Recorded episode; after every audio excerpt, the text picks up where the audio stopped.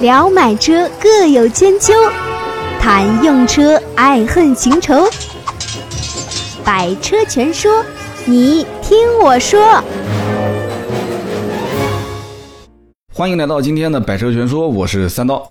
今天这期节目呢，我们聊一个前一段时间的热点话题啊。我看到也有人在留言给我啊，就是说那个男司机下车暴打女司机的那个事件。然后呢，说三刀你也评论一下啊，就关于中国人开车啊，你适当的喷一喷，我们都能接受的。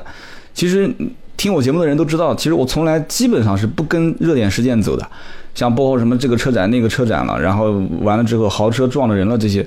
很少都跟到热点事件走，为什么呢？第一个，热点事件都是大家去嚼舌根子的一些平台，就怎么说呢？这个媒体现在都没有节操嘛，对吧？就是怎么去八卦它后面的故事，就怎么去找，然后后面的一些啊，反正就是怎么夸张怎么爆，因为你你标题不吸引眼球，没有点击率啊，对吧？所有的这些平台，不管是自媒体也好，还是传统媒体也好，它必须得有靠点击率，对吧？靠眼球经济，它才能生存。所以没有节操的嘛，所以我也没必要去跟到后面掺和啊。我发表一些我的观点，对吧？发表的平平淡淡的，都说三刀啊，你讲的太支支吾吾了啊，不够犀利，对吧？然后我讲的很出位了，又说，哎呀，你这个是博出位，你很多观点太。太这个什么怎么了，对吧？反正嘴都长在每个人身身上，对吧？上下两层皮，反正就巴拉巴拉说就行了。我本身也从来不在乎，对吧？反正今 说不在乎也不是的啊。这个凭良心讲啊，扪心自问，有的时候也看看评论啊，有的时候不爽啊或者爽啊，这个只有自己知道。但是呢，就讲到一点，后来我看到了一个。这个老外，这个老外叫什么叫老雷啊？反正中文讲的还不错。这个视频，哎，后来这两天我看有些评论里面也在讲，我估计可能有些人也看到这个视频了，就说，哎，三刀，你说说，说说这个中国式开车，这个这个这个男司机打女司机的这个这个事情，啊，来聊一聊。我觉得那既然这样子的话，我们其实可以来聊一聊，聊一聊关于这个中国式开车啊，聊中国的中国的开车的习惯啊。那可能有有人要说，走三刀现在又要喷了，又要开始讲这个。三刀讲中国人的开车陋习是吧？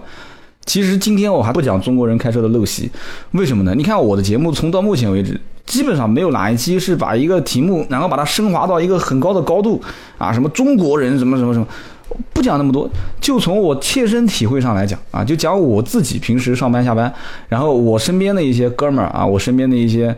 这个同事他们是怎么开车的？然后我们共同遇到的一些事情啊，我们拿事情出来说话，这样子的话讲的呢相对好玩一些啊，就讲故事嘛，对吧？啊，不要讲那么多大道理，我就讲我上班吧。我上班是从南京城南的一个还算比较，就按照以前的话讲叫叫城乡结合部，从这个位置出发。然后正好我是避开南京最堵的几个主干道啊，比方说南京的像中山东路啦、龙盘中路啦、城西干道啦，我我都不走，就三刀比较运气好，因为我是从南京的一个乡下，然后到另外一个乡下去上班，因为大家都知道 4S 店一般都是建在一些比较偏的园区嘛，啊，在江陵，所以我从南京的老城南，然后横跨。就是南京的城西南面到南京的东南面，就是在南京地图的最下面的左边跟最下面的右边，我横跨过去。那么南京最堵的路在什么地方呢？在中间。在我相信很多城市的最堵的肯定是在中间嘛，就是主城区。所以呢，我上班的路算比较好开。但是有个什么问题呢？是让我比较纠结的呢？就是如果说从我家一出门就可以上一个高架。但这个高架，其实我从我家一出门，基本上就一个红绿灯，而且那个红绿灯还是右转弯，就基本上这个红绿灯都可以省略不计了，然后一条直线开到头，基基本上就直接可以上高架了。那么上了这个高架呢，不应该叫不叫高架，叫绕城。上了这个绕城呢，就一路直接奔到这个江宁的这个这个这个 4S 园区，然后到了一个绕城公路的出口，它正好是连接临杭高速嘛，上了临杭高速的一个出口，下来就到。下了以后就也是一个红绿灯，那然后那个红绿灯也是常年直行的秒数非常多，左转跟右转的秒数非常短，就基本上我我每次只要是上高架，然后下高架我就可以到公司，中间没有任何停留。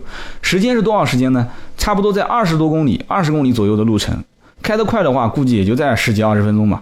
哪怕就是因为你不存在堵车嘛，出门就直接，然后一个红绿灯就上高架，就只有出门的时候你要堵，那我也没办法，小区门口就堵，你有什么办法？但是上了高架，肯定一般都不会堵，除非遇到过几种情况，下大雪，对吧？或者是遇车祸，而且车祸很不巧，正好是在这个岔路口的这个岔道口子路遇车祸，那基本上一年也可能就遇到一两次，可能。那么除这种极端情况以外，那基本都是十几二十分钟，我爽的一塌糊涂。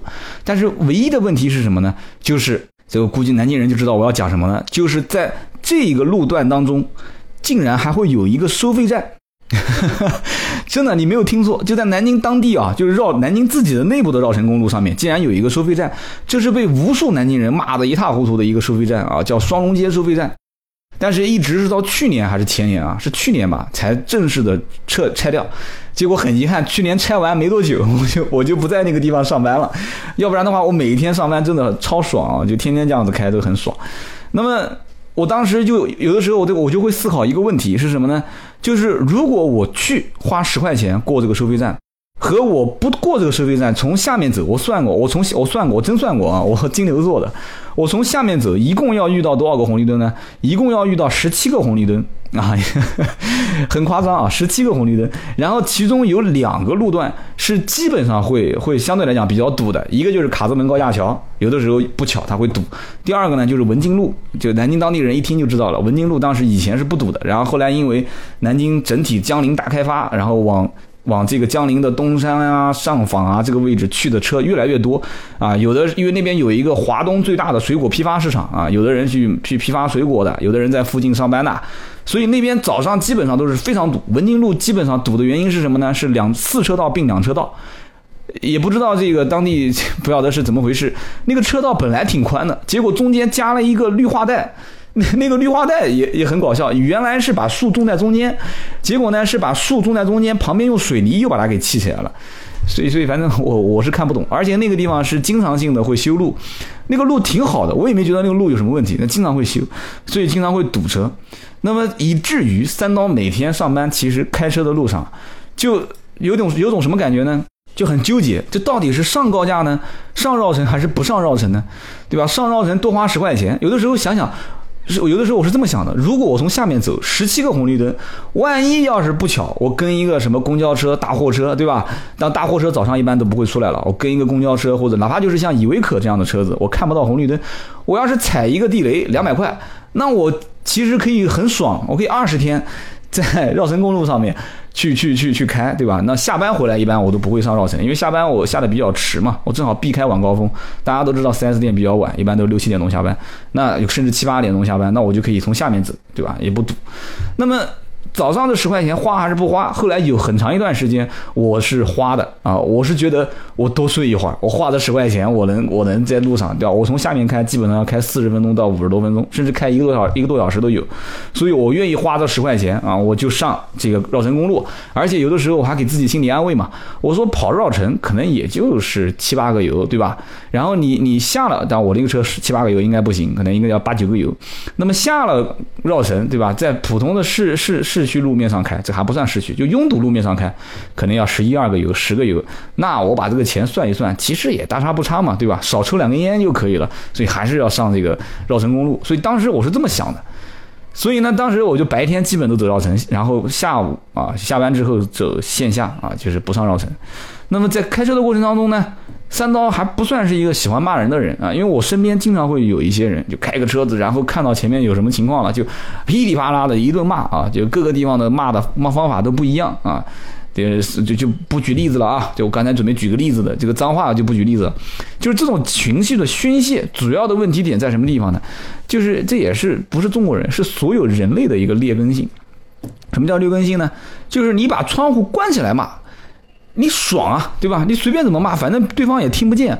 你有本事，你把窗户摇下来，你朝着对方骂，哎，你这个是纯爷们儿，对吧？你就女汉子，多吗？不多，绝大多数不多。为什么呢？就哪怕是对方再恶劣的这种驾驶习惯，你最多是把窗户摇下来瞪他一眼，你很少敢说冲着他骂的。那可能我节目里面有很多东北的爷们儿说，那谁说的呀？我就敢啊！就东北这一带除外啊。那可能的西方的就西不是西方啊，西部的，你比方说陕西西安的，这个性格也比较暴烈啊。西安人说了，那我俺们这这这这这一代我也敢骂，对吧？那这个我就不多说了啊，这这是性格问题。但是绝大多数的人其实都是躲在车子里面骂，啊，就是撒撒这个气就结束了。那么像上次视频里面这个人啊，这种就是完全是把门推开，直接下来，三下五除二的把这个女同事拉在地上打。这种有人不讲吗，叫路怒症，就是道路的路，然后愤怒的怒，路怒症。其实这个东西每个人身上都有。就是上次看那个老外的这个小视频，我后来就看到了，就老外的视频里面就总结了几个问题，你还真别讲，虽然老外自己也很谦虚啊，老外讲说，这个可能我讲的比较直接啊，大家可以喷我啊，但是我觉得我还是希望让你们听到，哎，你还别讲，老外前面讲的，包括后面讲的，他多多少少有一些道理啊，他提到的几个问题点，有一个是三刀非常认同的一点，叫做什么呢？叫交通教育问题。这这也是三刀曾经设想过的，就是我我们需不需要民间啊？我们去做一个相当于是叫汽车学校这样的一种形式。以前我开玩笑讲，我说新东方可以把英语作为培训啊，在民间组织一个叫英语培训机构，对吧？新华海可以做电脑的培训机构，为什么没有一个民间的组织可以去组织大家如何更好的利用手上的汽车呢？完全可以去做一个汽车的培训学校，你说对不对？那么。你你你也可以叫新什么嘛，对吧？开个玩笑啊。那么现在目前除了对于车辆的驾驶，就是考本本这种教育以外，没有一种像俱乐部形式的汽车教育的培训学校。那有人讲说有啊，怎么没有呢？我们当地就有啊，什么什么超跑俱乐部啦，什么什么汽车的这个驾驶俱乐部啦。你要知道，其实这种俱乐部更多的是什么呢？是让你去体验车辆的一些驾驶性能，啊，教教你的漂移啊，啊，给你下下赛道啊，体验一下汽车就你平时在路上不能开的一些东西。其实我讲的这种模式是什么呢？倒不是说生搬硬套的去教大家去啊去怎样，就像以前像外国人讲的说中国人的耻辱，就是中国人竟然还要用七不规范来规范每个人的行为啊，不在公共场所吸烟啊，不随地吐痰啊，什么什么什么的，我记不得了，七不规范哪七个？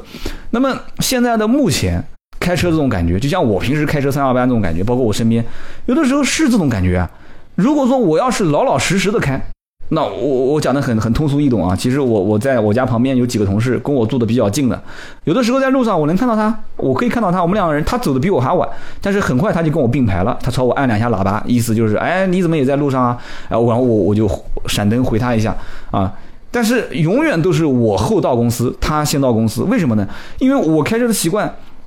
我也被很多人讲过啊，但有人讲我保守，有人讲我是是是比较遵守规定。我很少变道，我真的是很少变道。如果说有三股直行道啊，如果我已经进实线，已经加到这一股直行道里面，然后前面有两辆轿车停在旁边，旁边如果两股道是空的，我一般都不变，因为为什么呢？我是这么想的，一个红绿灯三辆车都能过，肯定能过吗？我是排第三个吗？我完全没有没有理由说打一个弯压白线去换到。这个旁边那股没有车的车道上，我可能是排第一个，意义不大呀。有什么意义呢？又不赶时间，你说是不是？包括高速公路超车、超速，一百二十码可开一百四十码，同样开两百公里，你可以算嘛？这个速度，你一路超速，其实换回来的代价和你获得的这个时间比例，完全都不成正比的，对不对？所以当时我在从我有第一辆车开始，我就给自己做一个这种就心理的暗示吧，我是这么想的，就是。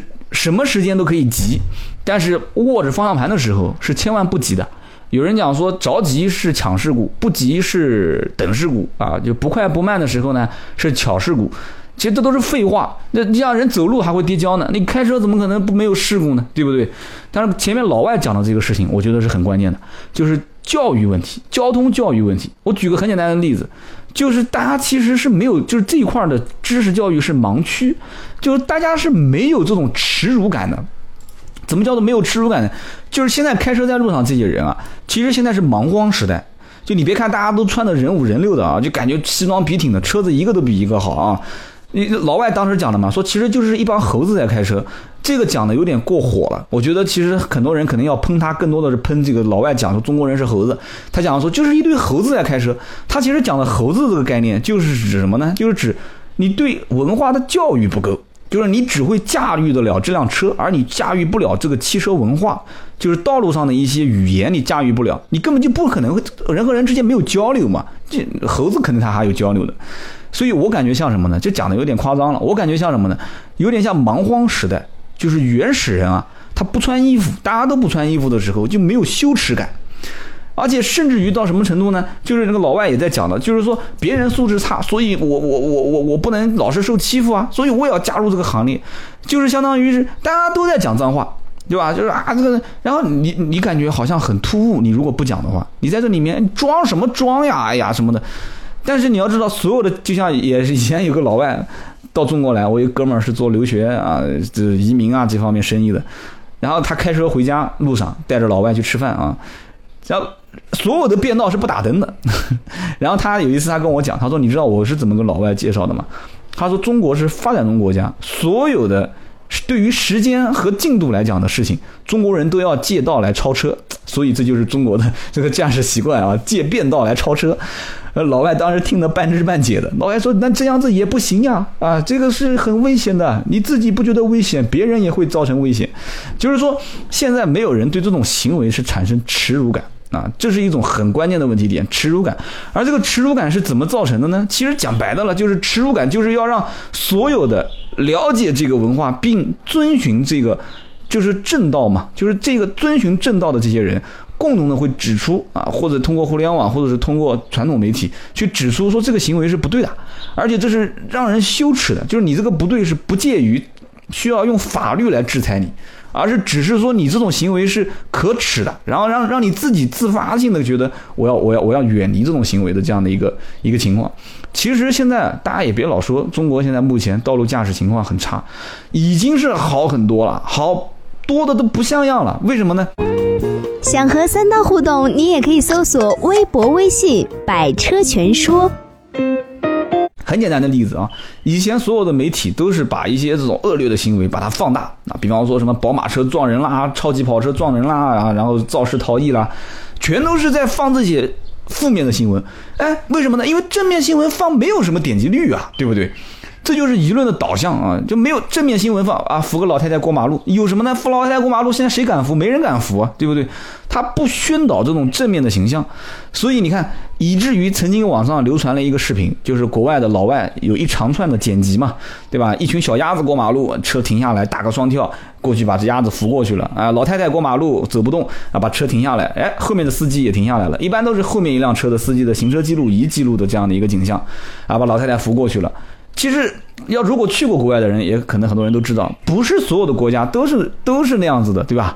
它可能也只是个剪辑，但是有这样的一个行为，通过自媒体也好，还是通过传统媒体也好，它传播出去之后，大家都产生共鸣，特别是在中国，你看现在所有的这种这种正能量啊，传出去之后，传播非常快。也不是相当于大家讲的说啊，现在都是一些负面的啊，烧杀抢掠，然后爆炸性的新闻才会传。这个视频我身边几乎所有的人都看过啊，然后我看的也是很感动，我看了好几遍。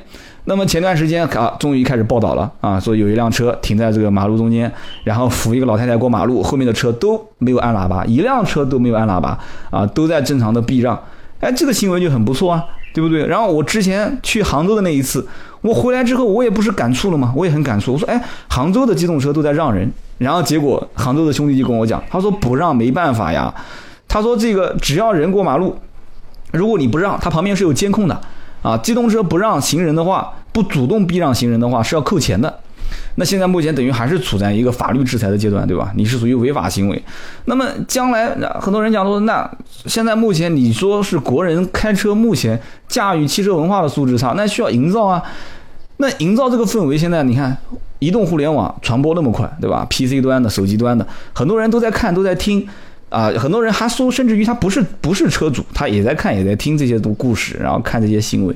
慢慢慢慢的，文化是靠积淀的啊，它不是靠说一下子就能形成的，对不对？所以这个老外其实讲到中国现在这种一个下车打人的现象，如果说啊，如果说这个现象是普遍性的。到处去到处都在打，每天都在打，然后就大家都能看到，每天上下班路上都是在打架，然后都是因为一些小事。那这个老外可以出来说说中国目前来讲是一帮猴子在开车啊，就没有素质嘛。但是目前我看到的情况是，绝大多数的城市都是以这种违规的现象为耻啊。你包括像我在小区里面，我要是出去了，如果是主干道一辆车开过来，我会避让。哎，包括我也会看他会不会避让我。两个车如果前面有障碍物的一方，他一般都会打个方向盘，然后让旁边的那个车出去。现在，而且甚至于还会把窗户摇下来，互相交流一下。哎，有有的时候我会把窗户摇下来，我说，哎，哥们儿，我说谢谢啊，然后哥们儿朝我笑笑。有时候说过去的时候，双闪一下灯，打个灯，这个所有的车辆在路上的语言啊，没有沟通就没有信任。现在这个老外也讲了嘛，说这个社会是不是没有信任感，主要是缺乏沟通。但是这个沟通呢，人与人、陌生人之间沟通又很难，所以就你不可能都像三刀这样的呱呱呱，天天在这边说对着个电脑，一个一个白屏幕说能聊三十分钟，不是像人人都是这样子。但是怎么办呢？那就需要得设计一个共同的汽车的语言，就是在什么样一个情况下，我是跟你是以友善的形式来交流的，什么样的情况下，我跟你是以一个敌对的形式来交流的，或者说我不想跟你交流。如果当时这个男司机跟女司机，如果两个人憋了一下的时候，女司机如果如果假使说有这么一个汽车语言，女司机按两下喇叭表示说对不起，或者说朝他闪三下灯，这是一个通用的语言啊。如果是就是表示对不起。向他闪三下灯，那么这个男司机，我敢说绝对不可能再去跟他啊说说赌气去杠，所以这种汽车的语言是没有设计出来的，而这种汽车语言需要有官方的背书，或者需要一个或者是一种传播能力比较强的啊这种这种这种机构去背书。三刀不，三刀这个媒体还不算，对吧？现在三刀这种媒体已经算是可能是草根的再草根的一部一一部分人在听，可能也虽然说十来万，但是这种基数还是太小。需要有有一种语言，大家都形成了说哦，原来按三下喇叭是代表着谢谢你啊，原来按两下喇叭表示啊再见啊，有可能是按一下喇叭长鸣音就表示我对你这个行为是不爽，而且我拒绝跟你沟通。那你把这个语言要设计出来。这就是三刀现在觉得就是缺少一种文化的氛围，哎，那可能有人要讲了，说那国外也没有这种语言啊，对吧？那国外可能有的车子确实是闪灯，但不按喇叭，对吧？大家都知道，很多一些文明国家都喇叭都不怎么按的，都是以闪灯来提示对方，甚至连灯都不闪。就像就像有的时候，那我我出去旅游到某个国家，我站在那个加油站前面，我跟我老婆在聊天，后面车子我估计等了我有五分钟，一个喇叭都不闪，灯也不闪，就看着我就等着我走。然后还是我老婆发现后面有个车在等我，然后我看看他，他朝我笑笑，然后我让开，这个车开过来，这还是一辆等着进加油站加油的车啊，所以，所以怎么讲呢？还是需要时间啊，真的还是需要时间。然后这个老外又讲说啊，这个中国人有的时候讲说这个为什么不好开，为什么会有这么多不文明行为？因为人多车多。其实人多车多的地方很多啊，不仅仅是在中国啊，中国其实也就那么几个城市，沿海的地方它人多车多一些。绝大多数的很多地方啊，包括往西部走，其实城市的这个车辆拥堵情况也很一般，包括车辆的保有量也很一般。你可以看一个叫千人保有量的数据。对吧？其实中国现在到目前为止，这个数据也是非常低的，还赶不上很多的一些发达国家。那么，这个到底什么情况呢？就讲个例子就知道了。就像等红绿灯一样的，这个等红绿灯，有人讲啊，说国外等红绿灯啊，就是红绿灯如果说要是坏掉了，就是没有红绿灯的时候，十字路口，国外是下面条。什么叫下面条呢？它所有的车排队都是排成直线的，然后按顺序路过，这是自发性的。那么中国是什么呢？是下饺子。什么叫下饺子呢？就是一锅端嘛，全部扔在锅里面，然后锅里面的饺子，那个车子就是横七竖八的，反正全是变道的啊，抢道的。那么怎么办呢？其实说实话，节目聊到现在已经二十多分钟了，我也没有任何解决的方法。我除了提出前面的就是用一个汽车设计的语言以外，然后我就讲了，文化还是要慢慢积淀的，对吧？就像前面那个老外也讲了，他说：“你说中国是发展中国家，对吧？那吉尔吉吉尔吉斯斯坦，这个老外讲说他去过吉尔吉斯斯坦。”我没去过啊，他说吉尔吉斯斯坦虽然开车也谈不上有多文明，但是要比中国现在目前的道路的这种驾驶的状况要好很多。那么我只想说一点，就是在目前的这种状况底下，已经比。三五年前的道路驾驶情况要好的多的多了，真的是现在这种什么什么强行的穿插进来，什么不跟你打招呼的，或者是这种这种怎么讲呢？就是什么高速公路逆向行驶这种行为，已经少得多的多了。私家车车主现在如果如果说啊还有这种行为的话，那真的是疯了啊！你看很多那个网络上面的一些行为，都是一些货车司机啊，就是拉货挣钱的一些人，他们是在跟时间赛跑。绝大多数的私家车车主，因为现在特别是年轻人啊，他通过互联网、通过手机端啊、PC 端都了解到了很多的新的知识，了解到了国外的一些东西，看到了这些语言，看到了这些视频，这些正能量，已经自发性的开始有一些改变了。就讲个最简单的例子，其实有的时候不是说他不文明，真的真的不是他不文明，是你比方说，你如果说你从南往北开，路边停了一辆车，然后由北往由北往南开过来一辆车，有的司机觉得说我的车性能好，而且车子对面离我很远，我加一脚油门，直接从我前面这个障碍物旁边绕过去不就行了嘛，对吧？我又不障碍，我又不碍你的事，你又不碍我的事。但是在很多人眼里来看，这就是不不驾，就是在国外可能很多人眼里来看，这就是一个不文明驾驶的行为，因为你前方有障碍物，你是有障碍物的一方。你应该是避让我，让我去往前开，哎，那但是他是盲区啊，就是这个人他本身他不懂呀，对不对？好，然后其次，比方说这个知道就是拐弯让直行这个原理，你要知道很多车主在发生事故之后，双方都在争吵，说哎呀，你这个是是你的是你的问题是你的问题，就转弯的车辆说是直行的车辆的问题，直行的车辆讲说那你你不是你也没看到我吗？这双方都说不出所以然。对不对？包括左转弯和右转弯，对吧？就是到底是拐大弯的让拐小弯，还是拐小弯的让拐大弯？就这些东西，很多人都不了解。它需要一个时间和过程，要让中国的第一批车主慢慢的在。啊，这个保险赔偿的过程中，在发生一些轻微的碰擦事故过程中，啊，在可能一次、二次置换车辆的过程中，他才会慢慢的去知道，参与到这个交通驾驶过程中，他才发现，哦，原来是这么一个原理，哦，原来是这样子，我是全责，那样子我没有责，啊，这样子我是无五责，就在这个过程当中，普了法之后，他才能普及这个汽车所谓的文化和礼让，这是一个过很漫长的过程，老外到后面。可能也是他从爷爷那一代、爷爷的爷爷那一代开始玩汽车，才玩到现在这一代，孙子的孙子才开始学会了说：“哦，原来是我。”转弯转弯让直行啊！高速公路应该往哪个车道上避让其他的车辆，这是一个形成的过程。而现在如果想要早期快速的能有一个良好的环境，我觉得设计一个语言啊，就是汽车的交通驾驶语言，我觉得是比较关键的。但是更关键的是要用一个非常强大的平台推广出去啊！当然这个平台应该是官方的，然后同时民间民间应该也推啊。你比方说你现在很火的什么跑男啊，什么爸爸去哪儿啊啊这些。什么花样少年啊，花儿与少年这些，你推呀，对吧？你在这个过程当中，你在国外开车，对吧？你在国内开车，对吧？用什么样的语言，你把它植入进去不就行了吗？我前两天在小区的门口看很多小朋友买了一袋，就像那个创口贴一样的一个大贴纸，贴在每个人的背上，然后反面是可以写上每个人的名字，然后在那边撕名牌。那你想想看，这个传播快到什么程度？都是一帮零零后在那边玩。你想一下，你说一个娱乐节目都已经让所有的零零后开始都已经学会撕名牌了。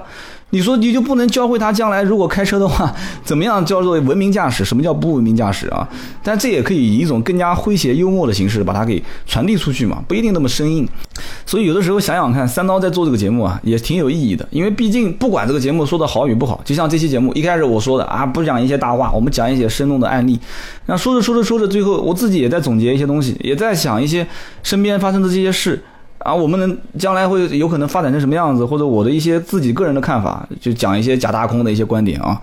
那么其实真的，我的节目有的时候，你感觉好像就是做着玩玩的，也就是做着说说大家听得开开心心的。但是我觉得他冥冥之中啊，如果真的能坚持下去，这也是有一个使命感，说不定我的肩上也扛着一些什么责任。这个责任呢？可能也就只有我自己知道，包括你们听时间长了，三刀的一些铁粉，啊，可能自己也能隐隐约约感觉得出来一些。那我希望肯定是传递给大家的都是正能量啊，满满的正能量。好的，今天这期节目呢，我们就聊到这里，我们下一期接着聊。本节目由斗志文化制作出品。